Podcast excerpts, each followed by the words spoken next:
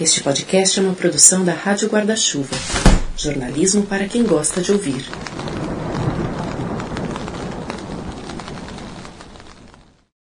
Essa abertura diferente que você ouviu aqui desde o episódio passado é para te contar que agora o Põe na Estante faz parte da Rádio Guarda-Chuva, um espaço de podcasts feitos por jornalistas. Além de mim, outros três sócios fundadores estão nesta empreitada: o Renan Suquevicius e a Juliana Dantas, que colocam no ar o Finitude, em que eles falam sobre terminalidade, bem-estar, saúde, cuidados paliativos e morte. São temas que você vai encontrar nos episódios quinzenais publicados às terças-feiras e o Tomás Chiaverini, que te leva a mergulhos profundos com o Rádio Escafandro. São reportagens de fôlego a cada 15 dias, uma história diferente, às quartas-feiras. Se você quiser saber mais sobre a gente, pode acessar radioguardachuva.com.br ou procurar o Põe na Estante no Instagram, arroba Põe na Estante. Agora, vamos virar a página. Félix Ventura estuda os jornais enquanto janta, folheia-os atentamente e, se algum artigo lhe interessa, assinala-o a tinta lilás com uma caneta. Termina de comer e então recorta-o com cuidado e guarda-o num arquivo. Numa das prateleiras da biblioteca há dezenas desses arquivos. Numa outra, dormem centenas de cassetes de vídeo. Félix gosta de gravar noticiários, acontecimentos políticos importantes, tudo o que lhe possa ser útil um dia. As cassetes estão ordenadas por ordem alfabética, segundo o nome da personalidade ou do acontecimento a que se referem. O jantar dele resume-se a uma tigela de caldo verde, especialidade da velha esperança, e a um chá de menta, a uma grossa fatia de papaya, temperada com limão e uma gota de vinho do Porto. No quarto, antes de se deitar, veste o pijama com tal formalidade que eu fico sempre à espera de o ver atar ao pescoço uma gravata escura. Esta noite, o estrídulo da campainha interrompeu-lhe a sopa. Isso o irritou. Dobrou o jornal, levantou-se com esforço e foi abrir a porta. Vi entrar um homem alto, distinto, nariz adunco, as maçãs do rosto salientes, bigode farto, curvo e lustroso, como não se usa há mais de um século. Os olhos, pequenos e brilhantes, pareciam apoderar-se de todas as coisas. Vestia um fato azul de corte antiquado, que, no entanto, lhe ficava bem, e segurava na mão esquerda uma pasta em cabedal. A sala ficou mais escura. Foi como se a noite ou alguma coisa ainda mais enlutada do que a noite tivesse entrado juntamente com ele. Mostrou um cartão de visitas. Leu alto. Félix Ventura, assegure aos seus filhos um passado melhor. Riu-se, um riso triste, mas simpático. É o senhor, presumo? Um amigo deu-me este cartão. Não consegui pelo sotaque adivinhar-lhe a origem. O homem falava docemente, com uma soma de pronúncias diversas, uma sutil aspereza eslava, temperada pelo suave mel do português do Brasil. Félix Ventura recuou. Quem é você? O estrangeiro fechou a porta, passeou pela sala, as mãos cruzadas atrás das costas, detendo-se um largo momento em frente ao belo retrato a óleo de Frederick Douglass. Finalmente, sentou-se numa das poltronas e, com um gesto elegante, convidou o albino a fazer o mesmo. Parecia ser ele o dono da casa. Amigos comuns, disse. E a voz fez-se ainda mais suave. Tinham-lhe indicado aquele endereço. Haviam-lhe falado num momento que traficava memórias, que vendia o passado secretamente, como outros contrabandeiam cocaína. Félix olhou desconfiado. Tudo no estranho o irritava. Os modos doces e ao mesmo tempo autoritários, o discurso irônico, o bigode arcaico. Sentou-se num majestoso cadeirão de verga no extremo oposto da sala, como se receasse ser contagiado pela delicadeza do outro. Posso saber quem é você? Félix Ventura é um vendedor de passados. Ele confecciona árvores genealógicas para uma nova elite angolana que vai se formando depois da guerra civil no país, encerrada definitivamente em 2002. Aqueles que olham para trás e não enxergam tanta glória ou aqueles que olham e se lembram que deixaram para trás um rastro de sangue ou de sujeira, procuram o negro albino Félix para reconstruir sua trajetória. Com um passado de luxo em mãos, documentado, eles seguem o rumo. Quem nos conta essa história é um narrador que, por fisiologia, consegue se espremer em qualquer canto e que, por isso, sabe detalhes que ninguém mais saberia. O Vendedor de Passados, romance de 2004 do angolano José Eduardo Algalusa, é o tema deste sexto episódio do Põe na Estante, que já começou.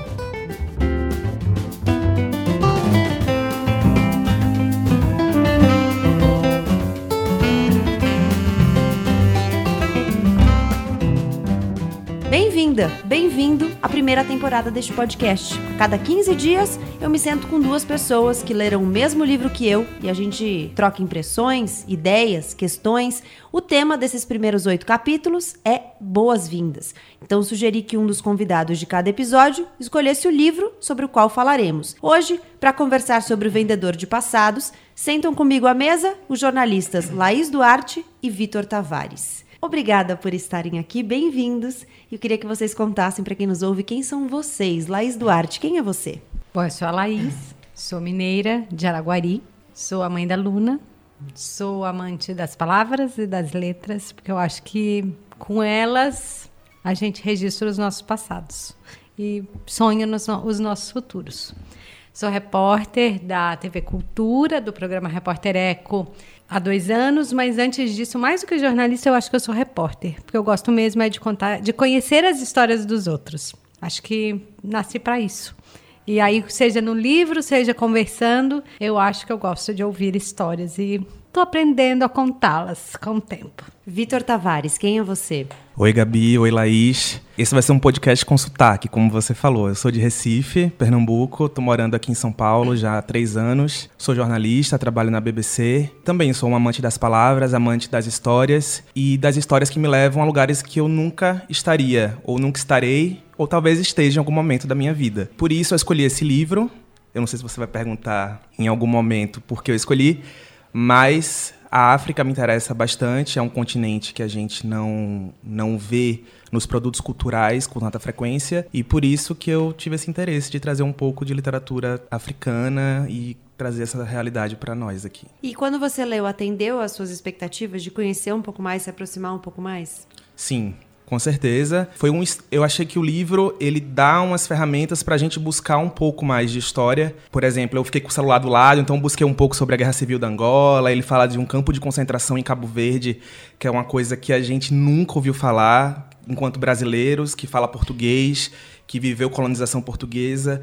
E aí eles trazem um campo de concentração em Cabo Verde. Eu fui buscar e de fato houve um campo que os portugueses colocavam africanos, enfim. E sim, me trouxe essa realidade de um país que em 2004, que foi quando esse livro é, foi publicado, ainda estava buscando reescrever sua própria história. É, o mote do livro, como eu falei na abertura, é esse personagem, né, o Félix Ventura, que primeiro que ele já tem uma, uma descrição física curiosa, né, porque o, o narrador descreve ele como um albino e de repente chega um homem branco para tentar reescrever o passado e aí eles estão falando sobre essa questão de ser branco na Angola e aí ele fala: ah, Eu sou tão branco quanto você. E aí o Félix responde: Não, eu não sou branco, eu sou negro. Totalmente. Aí ele, ele usa uma palavra engraçada que ele fala assim: sou autóctone. E ele é albino. E aí, acho que em vários momentos da história tem esse cruzamento sobre uma questão. É, do branco e do negro na, na história de Angola e também na, na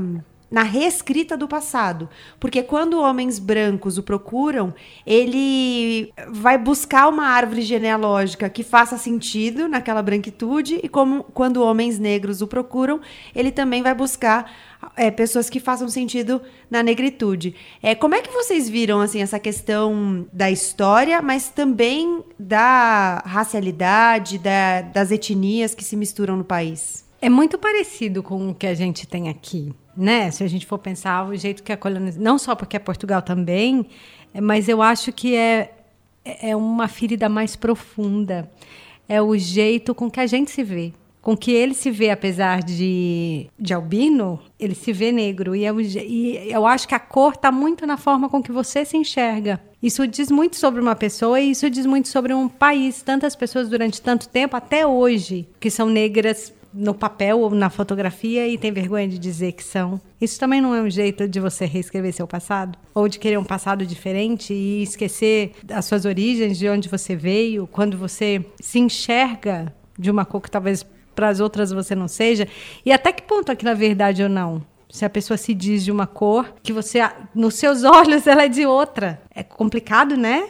Tocar nessa ferida, assim, mexer nisso. A realidade de Angola Eu acho que, apesar de ser muito parecida com a nossa, é, ter uma raiz histórica muito parecida, eu acho que guarda também umas diferenças muito grandes. Eles estão na África, né, no continente africano. Acho que essa relação entre brancos e negros é muito mais conflituosa do que a gente é, vivenciou no Brasil, vivencia até hoje. E eles estiveram em guerra civil até 2002, né, se eu não me engano. É uma guerra civil muito longa. Começa Muito em 1975, logo depois da independência, e aí até 2002. É, é uma guerra até curiosa se você para para ler, porque são dois grupos que lutavam pela independência e que começam a entrar em conflito, porque defendiam de alguma forma ideologias diferentes e acaba isso aconteceu em vários países da África, não só na Angola, acaba que a guerra civil da Angola vira um reflexo da Guerra Fria que está acontecendo no mundo. Então você tem dois grupos com ideologias diferentes, um apoiado pelos Estados Unidos ou pelo mundo capitalista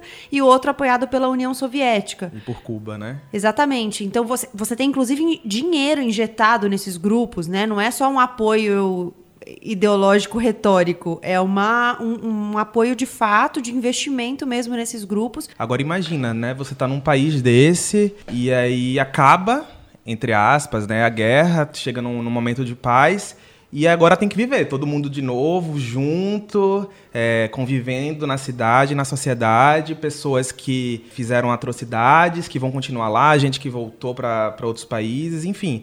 E isso de reescrever o passado me mexeu muito, assim, porque como é que se constrói né, uma memória de um país? Como é que a gente vai viver daqui para frente com tantas feridas abertas, né? Será que vale a pena a gente começar a, a, a, deixar um pouco por baixo dos panos, assim, vamos dizer assim, começar a ver umas coisas bonitas aqui da, de Angola, né, no caso? Porque bem, bem mexido, assim, tipo, me questionando, né? Como é que se constrói, né, isso, essa imagem, essa história? A gente tem livro de história, né? Mas assim, e a gente, nas nossas relações pessoais, como é que a gente faz? E para mim, os dois personagens, desculpa, Gabi, os dois fotógrafos, representam muito isso, que é um que fotografa o feio, feio aos olhos de, de quem vê, né? Assim, a guerra, a tristeza, a morte, a miséria, a dor, e o outro que fotografa o oposto. É, a que é a- beleza. que é a Ângela luz, Lúcia, né? É a exatamente. Ângela Lúcia. A luz, a beleza, a natureza. E tem um Pra- momento. Pra mim ficou muito persona- personificado isso nos dois. E ela, inclusive, aparece como alguém que busca a beleza em tudo, né? Ele, o Félix descreve ela como alguém que busca a beleza, inclusive porque ele fala como ela enxerga a beleza nos outros e que ela foi a primeira pessoa que não o rejeitou. Então ele se apaixona por ela porque ela em nenhum momento teve aversão a ele, que era a reação que ele costumava receber das pessoas. E ela fala, ele fala que ela sempre tratou tudo com muita naturalidade. Então ele conta a primeira vez que eles deram um beijo, que ela fala: Ah, é a primeira vez que eu beijo um albino. e, e continuou, e tá tudo certo. E, e não foi um. As pessoas normalmente tinham um estranhamento, ou, enfim, uma reação não muito legal em relação a ele, era o que ele estava acostumado. E ela, como uma pessoa que busca beleza nos outros, permite esse encontro, né? Isso.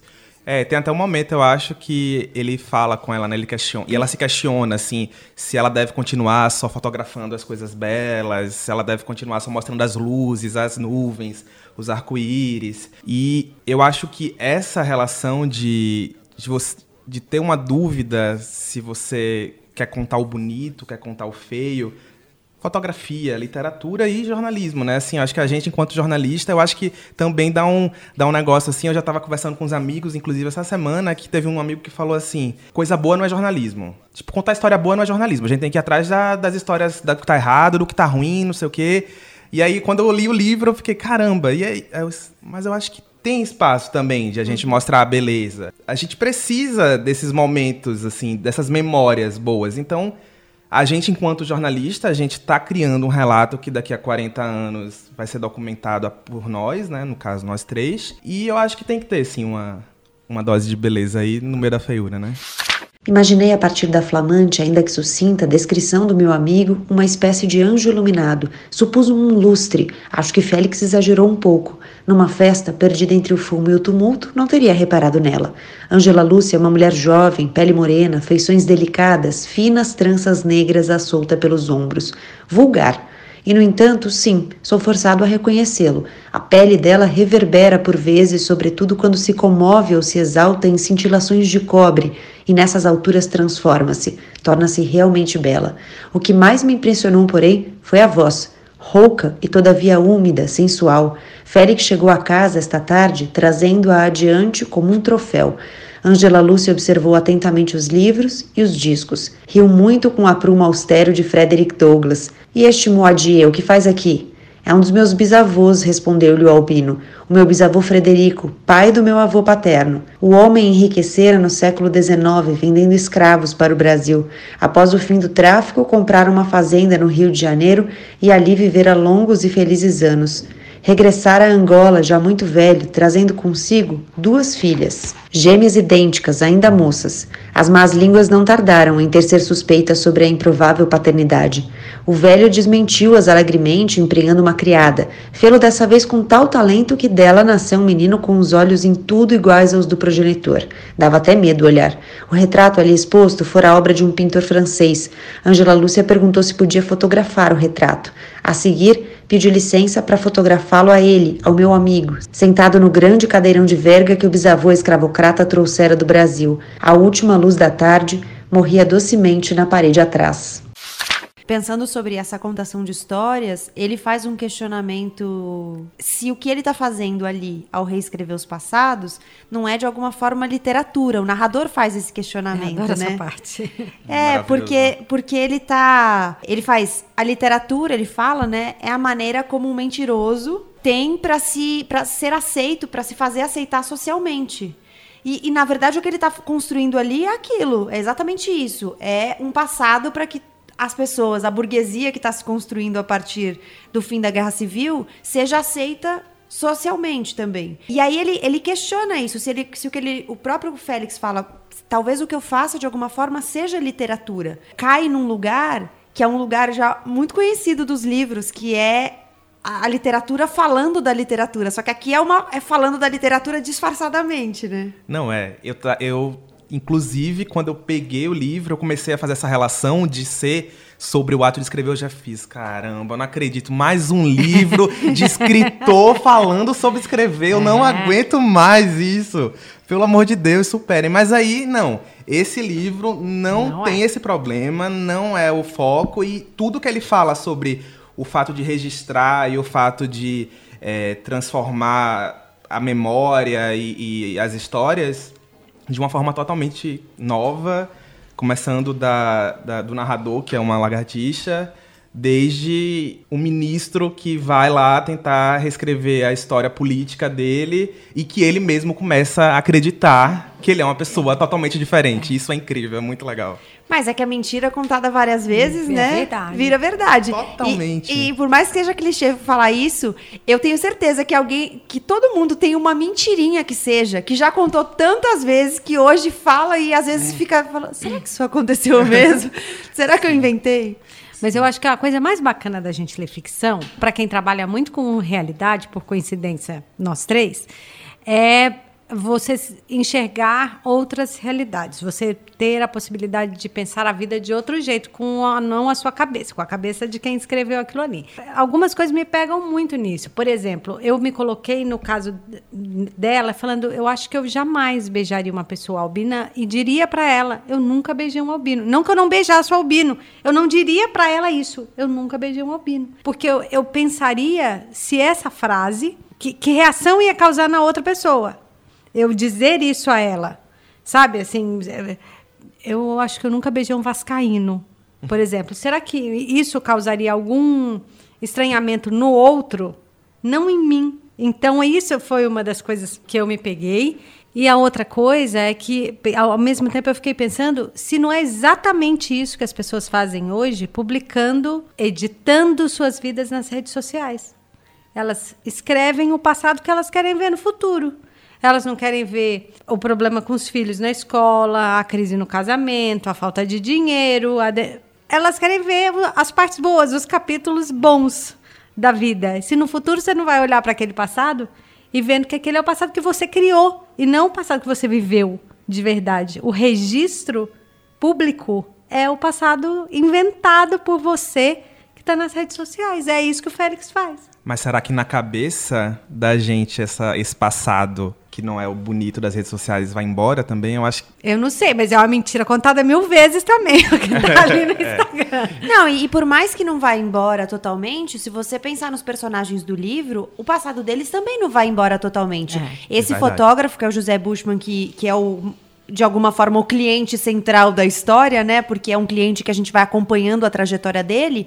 Ele fala: quando eu olho para trás, eu vejo duas vidas. Quando eu olho para o meu passado, eu vejo duas vidas. Então, dentro dele, não importa, porque dentro dele tá lá guardadinho os dois passados. Mas o que essas pessoas estão buscando é o que elas vão mostrar para fora, que é que vai na linha do que ela está falando, né? De você Sim. construir para o outro, para o mundo, uma narrativa que dentro de você talvez ela não se concretize, não encaixe, não, não role. Ou é que você sonhou ter, né? Que você um, um dia quis, assim. Não é a realidade completa. E, Todo mundo tem seus percalços e isso não tá lá. é, e ainda indo um pouco além, ainda tem uma forma de reescrever o passado nas redes sociais que acontece, de fato. Que, que são as pessoas que pegam, acabam um relacionamento. Vou lá no meu Instagram, vou apagar as fotos, todas as fotos que eu tive com essa Verdade. pessoa.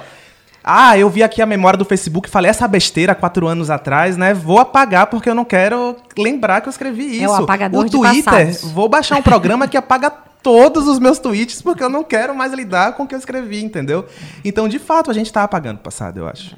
Individual e coletivamente, eu diria. Porque a gente tá num momento em que individualmente a gente faz isso, faz todo sentido essa construção que a gente fez aqui, mas coletivamente também. A gente está em vários momentos se deparando com questionamentos sobre o que foi a nossa história e sobre revisitas da nossa história, tentando recontá-la de um jeito diferente. E isso também é muito perigoso, porque quando você reescreve o passado, você permite que o futuro esteja mais em aberto ainda. Você, porque você não usa o passado como um parâmetro de não repetição, né? É, tem uma, uma, uma parte muito bonita. Não sei se vocês lembram que ele fala do. que ele está num- eles estão num trem e ele vai contando isso do- do- das memórias, que é como se a gente estivesse num trem. É e a gente vai vendo pela janela a estrada passando, os bichos passando, a casa passando, e a gente não consegue tocar nessas coisas para saber que elas são de fato uma casa, um bicho.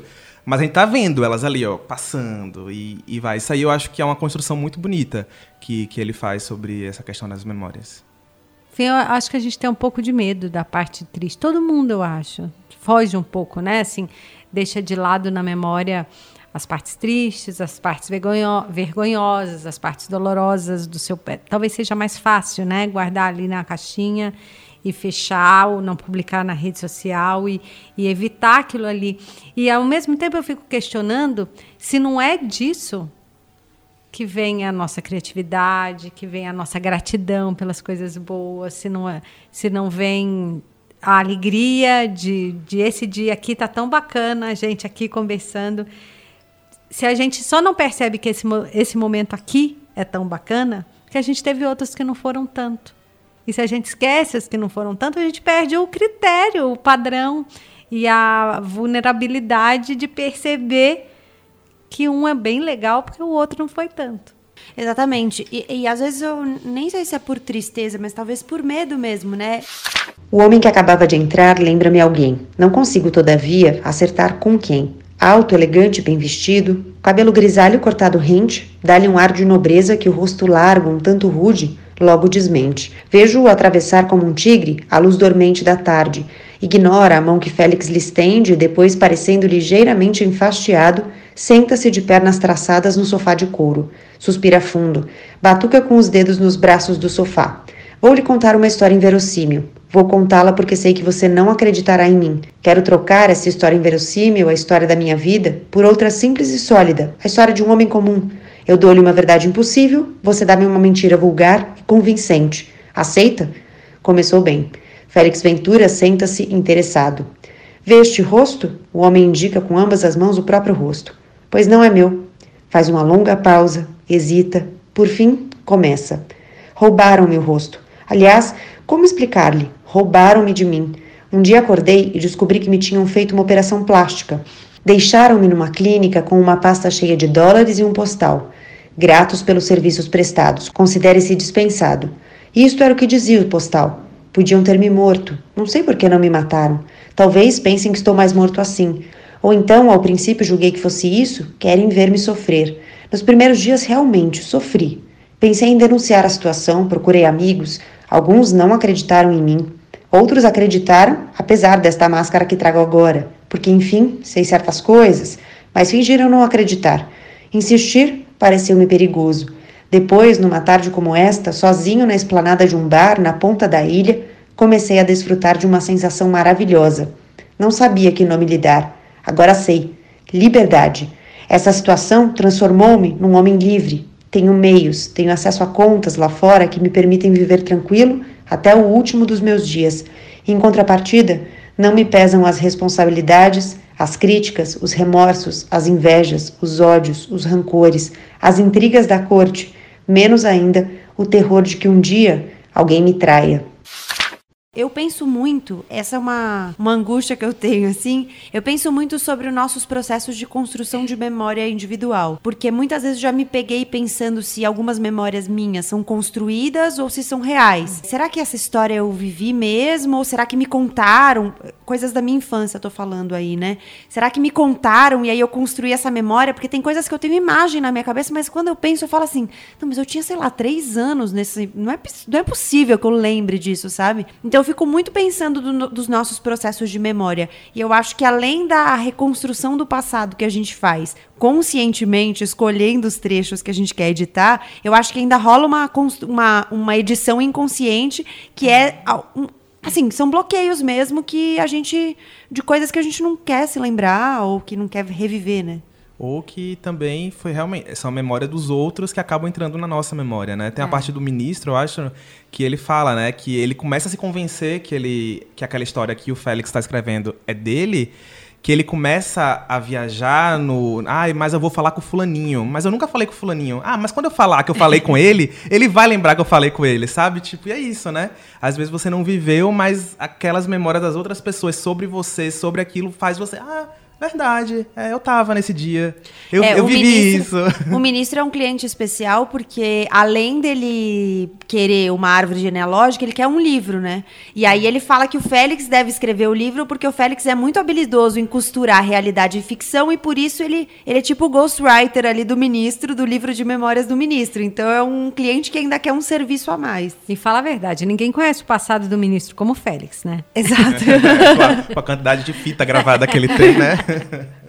Uma coisa muito engraçada também no livro é que tem um cliente que chega e pede para ele uma nova identidade, novos documentos, né, um passaporte, não sei o quê, e ele fala: "Eu não faço falsificações. Esse não é o meu negócio. Eu faço, construo passados. É isso que eu faço. É, tem uma diferenciação ali. Ele, é. ele, ele estabelece uma linha entre o que é falsificar e o que é reescrever a história como se não fosse falsificar todos os seus dias anteriores a esse, né? Que é, é, é falsificar toda a Também. documentação, inclusive, né? Porque ele entrega uma árvore genealógica. Envolve outras pessoas na história, outras cidades, outra, né? outras localidades na, na, na mentira alheia. E tem a questão da verossimilhança, porque ele fala que o, o, o real é inverossímil. Então ele fala que quanto mais impossível uma história, mais real ela é. E aí ele vai buscar árvores genealógicas meio impossíveis. Então quando a gente olha, por exemplo, de, do José Bushman que eu falei, que a gente acompanha né, uma, um pouco da trajetória dele, ele tem uma, um histórico, né, uma ancestralidade totalmente improvável, com mãe artista, pai é. Enfim, ele, ele constrói ali uma história que não. parece que não encaixa, mas ele fala: não, Quanto mais impossível, melhor. Quanto mais inverossímil, melhor. Sim. Vocês têm essa sensação de, de que a vida às vezes é meio inverossímil? Eu tenho, ainda mais no meu trabalho, eu tenho sempre a sensação de que a ficção não consegue compactuar com a realidade. Às vezes encontra-se uns causos e uns casos e fala, não é possível que não foi um escritor que escreveu isso porque que parece muito além da imaginação de qualquer pessoa. Aquelas histórias que se fosse filme a gente ia falar, ai, é, tá bom. Tá bom, só, só no só filme no vai. Filme, né, que isso acontece. É. Ele fala também sobre a infância, né? E quando você fala dessa verossimilhança, vem à memória isso que ele até fala assim: "Ah, mas ninguém é feliz para sempre". E aí tem um momento que ele faz: ah, mas quando eu tava no sítio, quando eu era criança, eu fui feliz. E naquele momento eu fui feliz para sempre, porque aquele momento tá sempre na minha memória. Então, ah, eu sou feliz para sempre. É linda. Porque aquilo ali vai estar tá para sempre na minha memória. E é isso, eu fico pensando aqui, nossa, mas e aí, será que é o dia de hoje mesmo que tá valendo? Ou eu tô ainda lá naquele naquele Vitor da infância que estava super feliz na praia? Será que aquilo, aquilo ainda existe? Será que eu ainda tô lá? E o futuro, sabe? Então eu fiquei meio viajando nessa história de, desses momentos que são eternos, porque estão na nossa cabeça e que. Qual a diferença da realidade de fato e desse momento que a gente viveu e que ficou lá, né? Esse trecho também me marcou muito, porque eu fiquei pensando o seguinte: as pessoas que reescrevem o passado e que topam comprar um passado novo, elas não estão de alguma forma abrindo mão desse direito de ser feliz para sempre nesses momentos de infância? Sim. Sim. Ou, ou a sua imaginação tem que ser muito poderosa para você reconstruir até isso, né? Reconstruir memórias muito felizes ou, sei lá, muito tristes ou melancólicas para você levar com você. Porque pensa se você não tiver nem isso. Mas aí como é que você reconstrói sem os sentidos? Porque em um momento ele, ele descreve isso também. Ele fala do cheiro do omelete e de algumas outras Sim. memórias envolvendo os sentidos que ele tem da infância dele e de coisas do passado. Quando você reescreve o seu passado, você está pegando, comprando ali memórias totalmente novas, você não tem mais o recurso dos sentidos. De onde vem essa essa memória? Não faço a mínima ideia.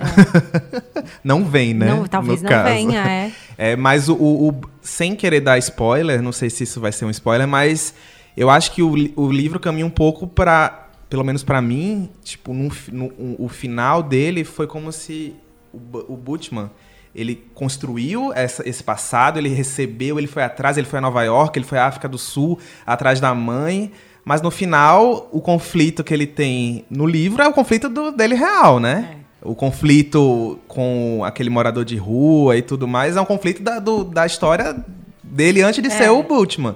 Então eu fiquei, olha aí, volta. É. Você pode tentar fugir, mas volta. Isso aí volta. É, o final do livro eu achei bem surpreendente. Eu não imaginei que fosse acabar do jeito que acabaria. Vocês imaginaram? Não, eu- ele fico- eu fiquei muito impressionada com ele segurar o suspense até o finzinho, sabia? É, eu também. Fiquei Foi nas muito. últimas páginas É? mesmo, né? Eu fiquei. É, eu também me surpreendi com o fim do livro. Gosto de ouvir. Félix fala da sua infância como se realmente a tivesse vivido. Fecha os olhos, sorri. Fecho os olhos e volto a ver os gafanhotos a caírem do céu. Os quiçondes, formigas guerreiras, sabes? Os quiçondes desciam da noite de alguma porta na noite com acesso ao inferno e multiplicavam-se aos milhares, aos milhões, à medida que os matávamos.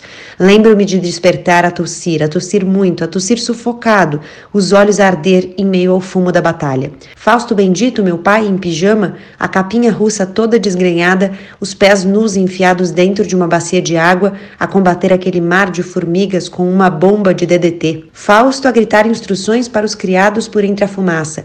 Eu ria num assombro de criança.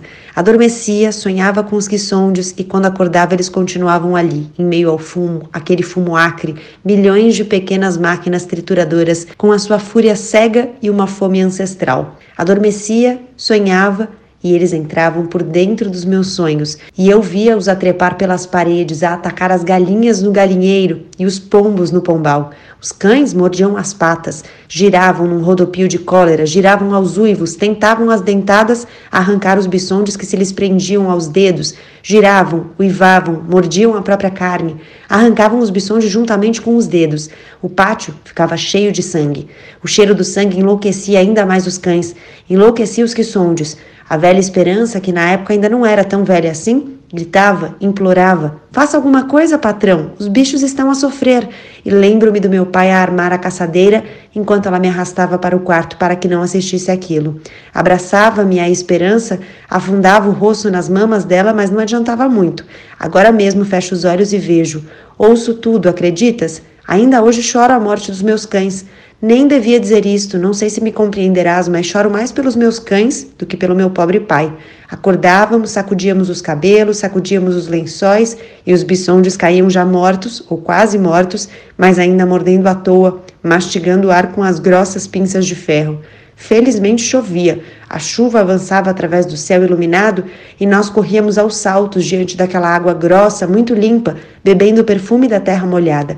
Com as primeiras chuvas vinham também os salalés.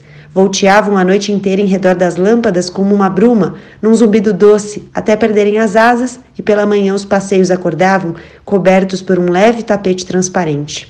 Ele traz uma coisa no fim do livro, isso não é um spoiler porque não é uma resolução do livro, mas é algo que tá na trajetória do livro como um todo, ele vai falar do discurso do, Mater, do, Martin Luther King, né? Eu tive um sonho e ele fala da diferença entre ter um sonho e fazer um sonho. E como eu fiquei pensando como a gente pode fazer sonhos quando a gente não tem uma história feita por nós. Não é a nossa história que em certa medida permite que a gente faça sonhos? Claro, acho que a, no, tanto sonhar pelo que espera do futuro, quando a, o, quanto o ato de sonhar mesmo dormindo, a gente sonha das nossas experiências. A gente, a gente, sonha com as pessoas que a gente viu, mesmo que seja uma pessoa que a gente viu de relance, assim, mas a gente sabe que aquela pessoa esteve no nosso passado, né? É. Então, eu acho que sim, a gente faz o sonho. E o sonho tem um papel importante no livro, porque o Félix e o narrador, que é uma lagartixa, como a gente falou, se comunicam por sonhos. Então Sim. eles conversam por sonhos. O sonho tem um papel bem importante no livro. Teve um, acho que é na orelha mesmo do livro que está escrito, porque eu normalmente eu não leio muito sobre os livros antes de, de mergulhar na leitura.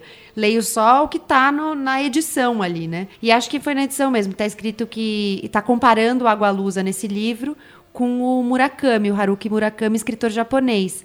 E aí eu falei, nossa, mas nunca ouvi essa comparação em nenhum outro livro do Murakami. E acho que é nesse sentido de ser uma coisa onírica, assim, de ele usar isso da fantasia, de uma lagartixa que conta uma história. Afinal de contas, a lagartixa consegue entrar ali nos cantinhos e ver tudo que está acontecendo na casa do Félix e fora, porque a lagartixa também circula pela rua, ela vai vendo a diversidade, ela fala, né, vai descobrindo a diversidade de pessoas. Sim, ela, e ela vê de cima, ela vê de baixo, ela vê do lado, ela consegue, é, ela consegue estar tá em todo canto, né? E... Uma osga, né, na verdade. Uma osga. E o que, é, mais uma, eu não tinha visto essa comparação, mas eu fiz uma outra comparação sozinha com o Murakami, porque eu gosto bastante dele também, que é o jeito que eles descrevem comida. Hum. Isso sempre me chamou atenção no Murakami, a capacidade que ele tinha de me deixar de água na, com água na boca quando ele descreve alguém preparando uma refeição. E eu fiquei com vontade de comer mamão papaya com limão.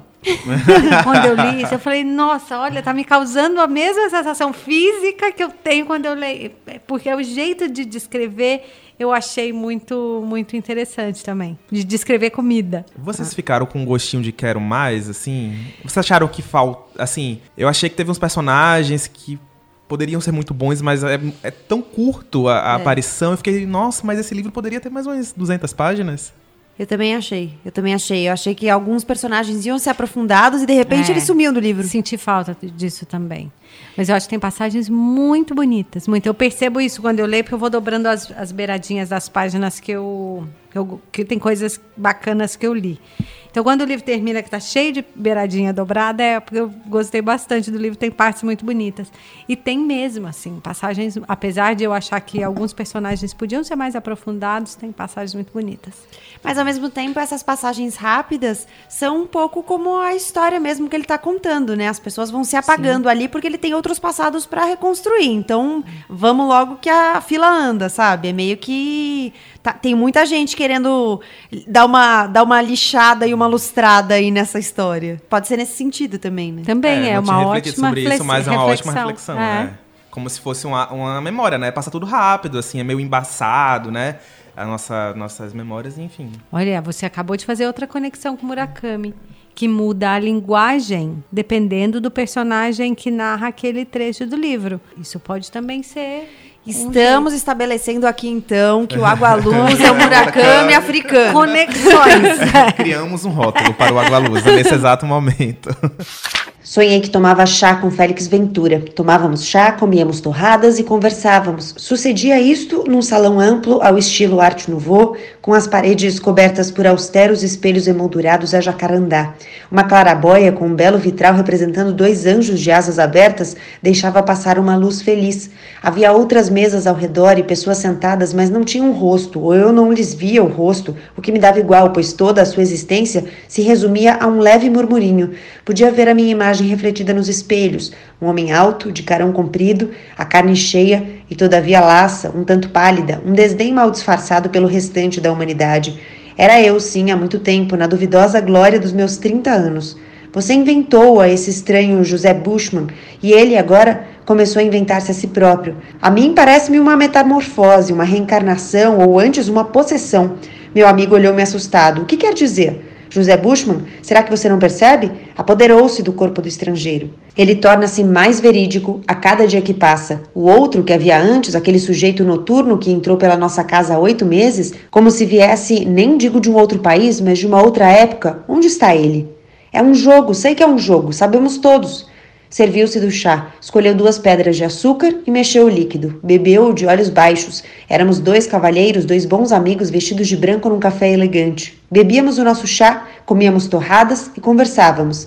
Seja, concordei. Vamos admitir que não passa de um jogo. Quem é então esse sujeito?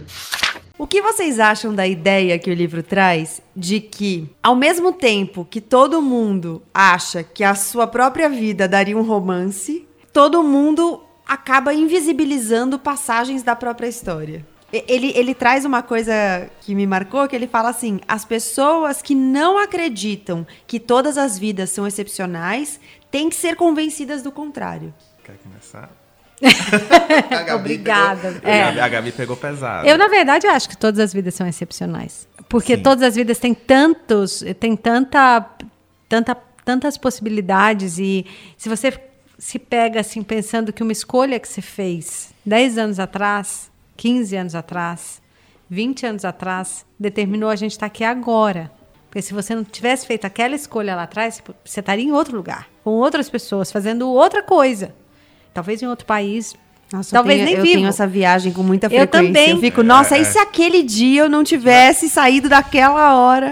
E eu acho que o que faz diferença em você perceber que a sua vida é excepcional ou não, é a sua capacidade de contar a sua história. Exato. Ou de enxergá-la. Exato. E eu acho que é, é bem, é bem essa razão do livro, né? E é, é, como você, se você for escrever um livro, como você vai contar a sua vida, né? Uhum. Que você vai querer focar no seu romance um, de amor, né, com alguém, você vai querer focar numa tragédia, você pode fazer tantos ângulos da sua vida, porque é. ela é tão é. excepcional que ela vai ter. É. Ela vai ter uma crise familiar, uma crise amorosa, e aí você vai escolher para que lado você vai seguir esse seu relato. Porque todos nós aqui podemos contar. Ah, faz um resumo aí da tua vida. A gente pode ir para, ó, todos os caminhos possíveis e imagináveis. Tivemos que fazer um aqui. Um dos livros, um dos melhores livros que eu já li na vida é um livro do John Williams que chama Stoner. E o livro é a história de um cara. E é, não, é, não tem absolutamente nada mais do que a história do cara. Então, ele nasce, ele cresce, ele vai para a faculdade, aí ele tem que escolher que rumo ele vai tomar profissionalmente, aí ele escolhe, aí ele se casa, aí ele tem uma filha, aí ele tem uma amante, aí uma hora ele morre. Olha o spoiler, Gabi. ele vai morrer, gente. No na, na, vida, todo, na vida todo mundo morre, viu, gente? Essa é a vida, só para avisar. E eu parte. acho esse livro maravilhoso, porque ele é para mim ele é isso, assim, quando eu escrevi sobre ele no Põe na Estante, que eu, eu, eu, li o livro quando eu ainda escrevia no site, assim, no blog, né? E aí eu escrevi que o livro, ele é só a história de um homem. E ele é a história de um homem. Então ele é só isso e ele é tudo isso, por ele ser a história de uma pessoa. E a história das pessoas é muito legal. Sim. E eu acho que qualquer história que a gente conta é, no fundo, a história de pessoas, né? De uma pessoa, enfim. E das escolhas que ela fez. Eu até marquei um trecho aqui do livro que eu achei incrível, porque é mais ou menos isso, assim, as escolhas que você faz.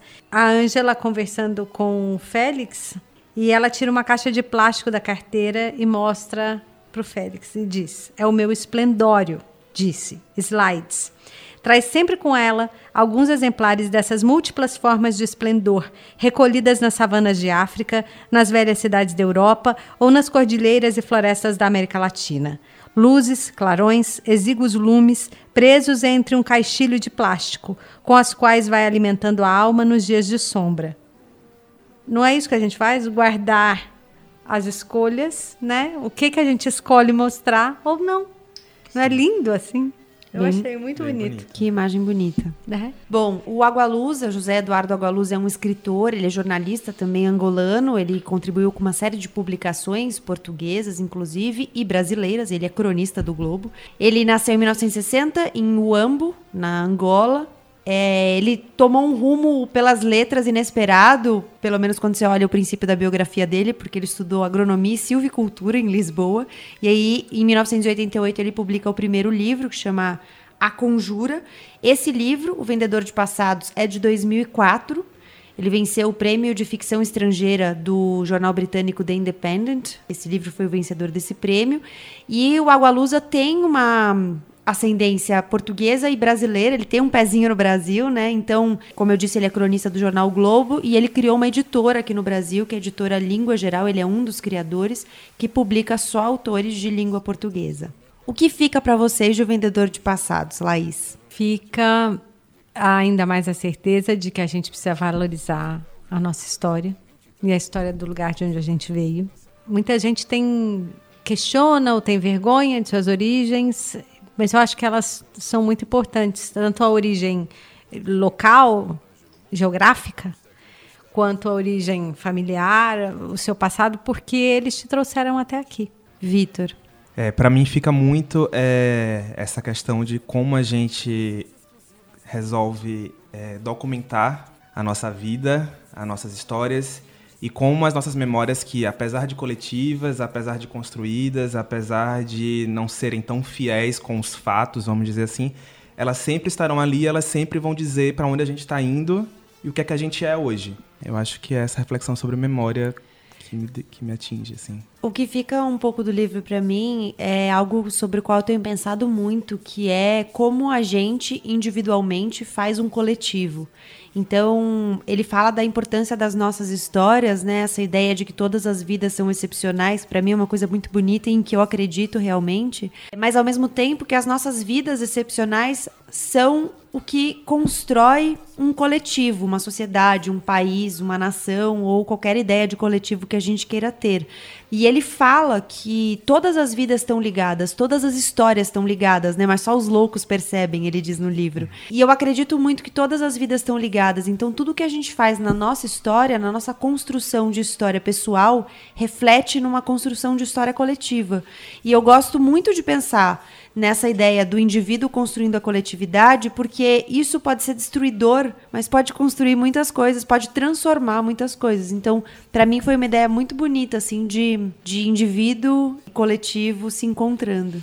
É, me marcou com relação a outro ponto, não que nem não existe nenhum jornalista presente no, no livro, assim, né? Mas que eu tenho eu questionado pessoalmente, que é o jeito que a gente olha para o outro menos favorecido. No caso, quando aparece o mendigo aqui na história do livro, isso é uma questão que permeia a minha carreira ao longo de todos esses anos. Assim, eu acho que a, a imprensa como um todo e o, o papel registra a história dos mais favorecidos. E a gente esquece que o mundo tem uma multidão menos favorecida. Assim, metade da população não, do planeta não tem água. E a gente não conta a história dessas pessoas. A gente conta a história das pessoas que ficam sem água na época da seca ou da crise hídrica. E a gente esquece essa outra história. E se todas as histórias, todas as vidas são, são incríveis, todas as vidas dariam um livro, a gente precisa olhar também para essas histórias, para as histórias dessas pessoas que ficam esquecidas. Então, isso é uma questão pessoal que fica para mim do livro também, sabe? Naquela, naquele trecho ali do mendigo eu trouxe para mim muito. O Vendedor de Passados, do José Eduardo Agualusa. Eu li a edição da Tusquesa Editores, que é da editora Planeta. Tem 201 páginas. Laís Duarte, Vitor Tavares, obrigada pela presença de vocês. Vocês querem vender seus peixes? É. Contar para as pessoas onde elas encontram vocês, se vocês têm redes sociais, onde elas te assistem? Me assistem no Repórter Eco, todo domingo, 5 e meia da tarde também no Facebook ou no Instagram e por aí, nos meus oito livros escritos, agora quase nove. E aí, quem quiser conversar comigo qualquer hora, conta dos seus livros, vende bem seu peixe. Então, além de leitora voraz, aliás, principalmente leitora voraz, eu também tenho oito livros escritos, sete deles relacionados a temas de meio ambiente. É, mas o meio ambiente é um pretexto para contar histórias de pessoas e de animais que fazem diferença no planeta. Eu acho. Então, eu sou autora de dois livros sobre onça, dois livros sobre a Serra da Canastra, livros sobre água e logo mais vem um sobre o Rio Negro e os povos que vivem às margens do Rio Negro. Vem coisa boa é. por aí, meninas. Nossa, quero, hein, esse livro. Vitor.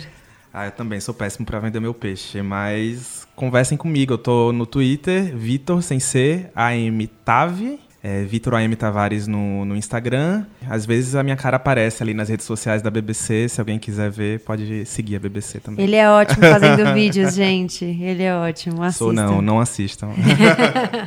Esse foi o sexto episódio da primeira temporada do Põe na Estante. A gente volta a se encontrar em 15 dias.